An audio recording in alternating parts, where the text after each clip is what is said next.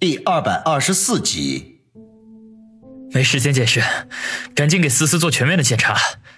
王宇说道：“别光想着女朋友了，你看看你自己，都遍体鳞伤了。”王小磊心疼的说道。接下来的时间里，王小磊先是安排好杨思思做个全面检查，然后又亲自给王宇处理身上的伤口。等全部搞定，已经是两个小时之后的事情了。经过各种检查，确定杨思思并没有什么大碍，只是因为服用了过多的安眠药和惊吓过度，使整个人都萎靡不振。只要静养几天就会没事了。直到此刻，王宇才吐了口气，在病房里安顿好杨思思，等她沉沉的睡去，他才在走廊的椅子上坐了下来，长长的吐了口气，一阵的疲惫席卷而来。他打了个哈欠，双手在脸上搓了搓，打算以此驱赶走倦意。没想到就在这个时候，一个从他面前经过的人忽然停住了脚步，略微迟疑了一下，就转身坐在了他的身边。王宇一愣，刚刚放松的神经又瞬间紧绷了起来，心中暗忖：难道又是李九派来的人？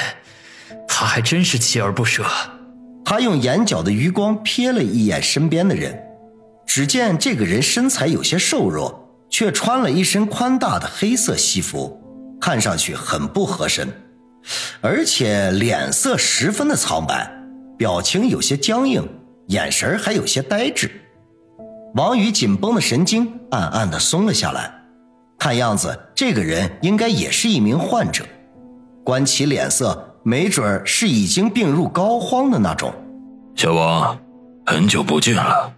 没想到，正在他暗自猜测对方情况的时候，这个陌生人居然开口说话了。一听他的声音，王宇立时大吃一惊，一丝惊愕从他脸上一闪而过。这个声音他太熟悉了，正是李天傲。他怎么来了？他来干什么？王宇瞬间便心乱如麻，一时间居然不知道该说什么好。此时此刻的他对李天傲的心情很是复杂，一方面既盼着他能够出面帮忙搞定李九，另一方面又因为他对李九追杀自己的事情漠不关心、置身事外而心怀怨恨。与此同时，他又有些尴尬。毕竟他这段时间为了自己的发展借用了人家的名头，美其名曰是借势，实际上就是狐假虎威。此刻正主出现，他欠人家一个解释。沉默了许久，他才说道：“ 李先生。”李天傲脸上没有什么表情，眼中却带着一丝笑意，上下打量了一下王宇，说道。我为九弟对你的骚扰表示歉意。王宇苦笑一声，叹口气说道：“ 别提了。怎么，心里是不是怨恨我没有出面帮忙？”王宇看了他一眼，摇头说道：“这一切都是我自找的，我不该借用您的名头在春城招摇撞骗，使你九弟误以为我是你安排的暗棋。”李天傲一摆手打断他的话头。声音变得有几分冰冷。不，你恰恰帮了我一个忙，使我看到了九弟卑鄙的一面。他表面上一直和我很亲近，整个家族的人以为我们是站在一条战线上的。我甚至也差一点被他蒙蔽了。好在因为你的存在，才使他原形毕露。王宇呵呵一笑。亲兄弟之间用卑鄙、蒙蔽、原形毕露这样的词语来形容，还真是一件让人感觉到可悲的事情。抱歉，李先生，我对你们家族里的事情并不感兴趣。我现在就想平平安安的。既然您认为我帮了您忙，那也请您帮我一个忙，别再让你九弟追杀我了。李天傲看了王宇两秒钟，摇头说道：“如果放在以前。”他或许还能给我几分面子，可是现在我们闹翻了，他是不会听我的话的。王宇顿时一愣，张了张嘴，却不知道该说什么好。感情李天傲也阻止不了李九的骚扰，看样子，除非李九自己放弃了，否则只有死路一条了。不过嘛，想要摆脱他的纠缠，也并不是一件什么困难的事情。不想这时候，李天傲话锋忽然一转：“什么办法？”王宇大喜，忙不迭的问道。李天傲眼中寒光一闪，沉声的说：“那就是干掉他。”这不可能，我也没有那个能力。王宇立刻说道，心中却是凛然：李天傲和李九是亲兄弟，怎么会动杀心呢？我当然没有指望你能除掉我九弟。好了，我也不卖关子了。想要我九弟不再纠缠你，最好的办法就是你真正成为我的人，为我做事。到时候他想要对付你，就得掂量掂量了。成为你的人，为你做事，我就是一个穷的哥，我能做什么啊？王宇不敢置信的问道。你不是已经做了很多事情吗？按照这个样子发展下去就好。我李家的势力遍布全国各地，均由我们兄弟十一人掌管。每控制一个城市，就等同于增加了一份力量，一个筹码，也就多了一个成为继承者的机会。